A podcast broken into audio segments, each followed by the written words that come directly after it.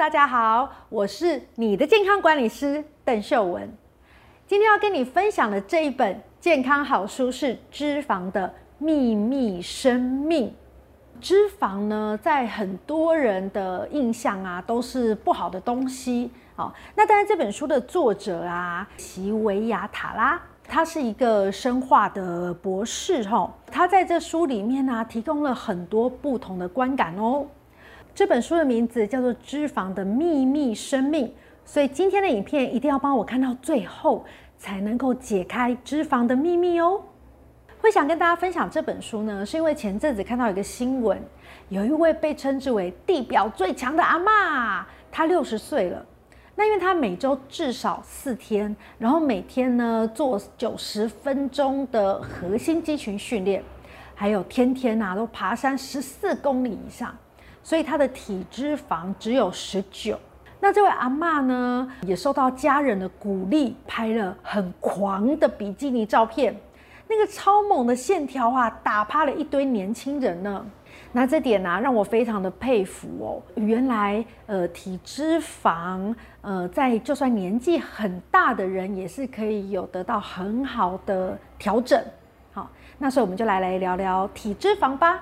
其实很多主流媒体都认为瘦就是美，因此爱美的人都极力的避免跟胖、跟脂肪扯上关系。很多人啊，一开始都会觉得脂肪就是肥胖的元凶，但是很多人不知道的是，脂肪对于人体来说，就像是肌肉、骨骼或是内脏一样，它是不可少的哦。所以跟大家分享这本书呢，它是由呃加州大学呃圣地亚哥分校生物化学的博士呃席维亚塔拉他撰写的。他在很年轻很年轻的时候就发现，他跟别人比较的状况，诶，自己在对抗脂肪这件事情上要耗费更多的努力，然后也不能够达到呃跟别人一样的成果，哦，所以他一直为这个肥胖困扰哦。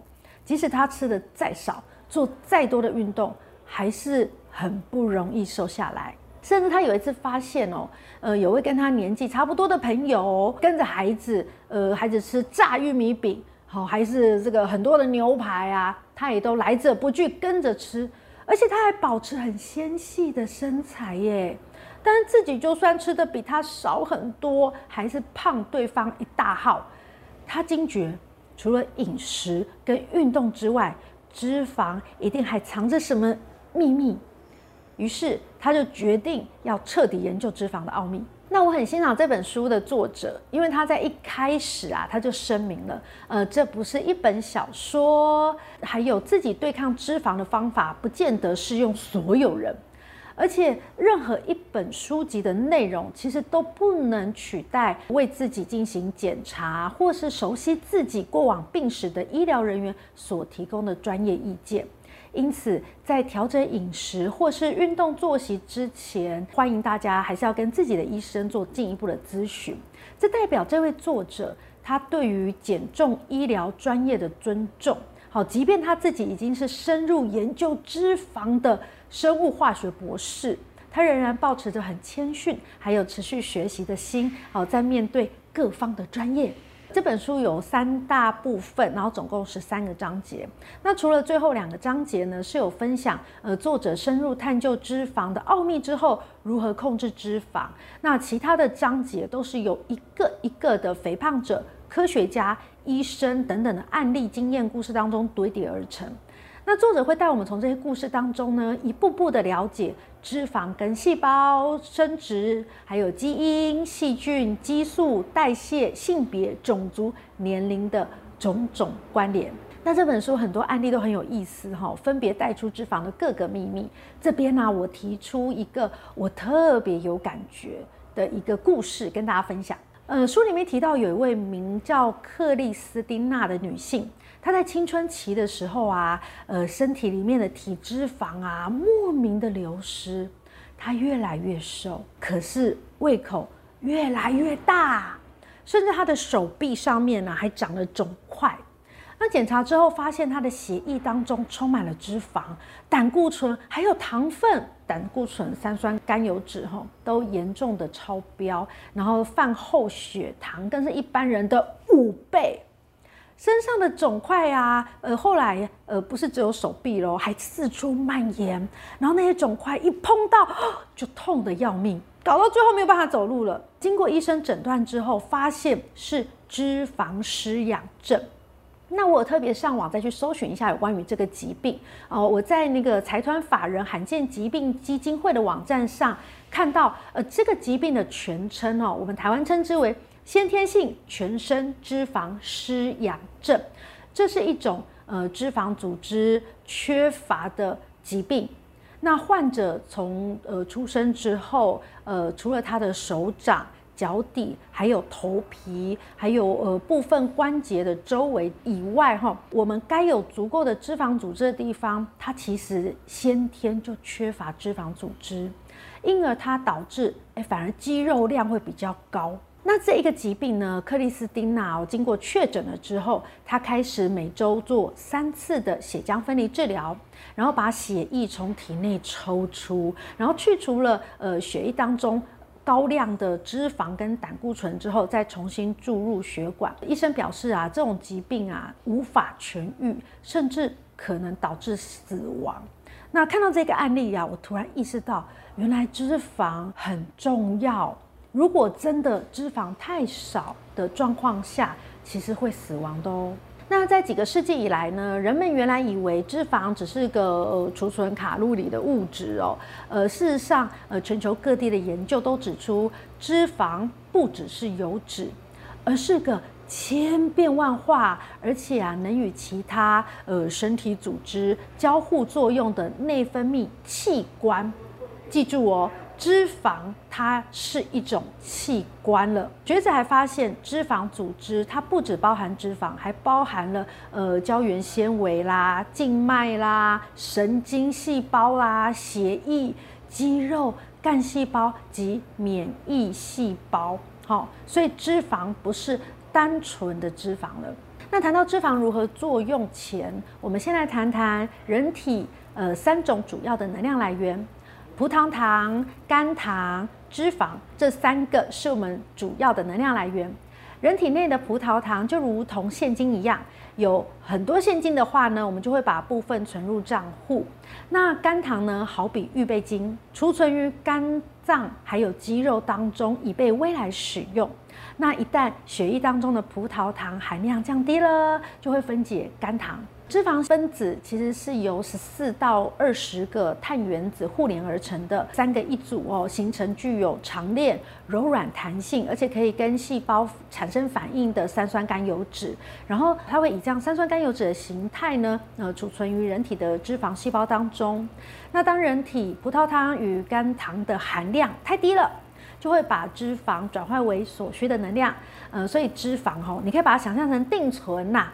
能够储存大量的能量，那人体制造脂肪的过程呢，我们称之为脂肪生成，而脂肪瓦解，然后可以释放脂肪进入血管的活动，称之为脂肪分解。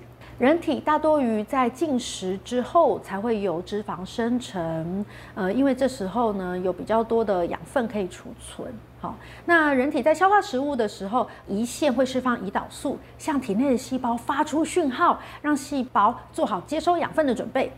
进食之后，葡萄糖含量首先攀升，然后呢，肝糖的含量也攀升。那部分透过进食而增加的脂肪呢，会有一部分储存在脂肪细胞，然后另外又有多余的呃营养是会进入肝脏储存在肝脏，所以脂肪分子呢，它就会在你缺乏的时候，会有从肝脏呢流到全身的血管。所以如果脂肪的功能正常呢，这一切都是没有问题的。可是脂肪的功能失常，这一切就无法运作了。所以脂肪跟糖分，它就不会储存在脂肪的组织里面，而是它会直接进入血管或堆积在不该有脂肪的地方。好，比如说心脏，那这样会损害器官的功能的。那我们回来说这个克里斯蒂娜，她因为罹患了这个脂肪失养症，所以她没有办法把脂肪还有多余的养分。妥善的储存在体内，导致呃这个脂肪呢会堆积在肝脏，好，然后或是一些皮下的部分，这个就是肿块的形成。那他有经过了四年的这个净血疗程之后呢，医生找到新的方法给他建议，让他进行呃代谢障碍症的临床研究。那使用洛克菲勒大学研究室最新研究的蛋白质进行治疗。嗯，那这个实验呢，让他的胃口缩小，然后血浆内的葡萄糖含三酸甘油酯的含量呢，也大幅的下降。那储存在肝脏内的脂肪呢，竟然有机会溶解了。好，所以皮下脂肪那些肿块呢，也逐渐消失。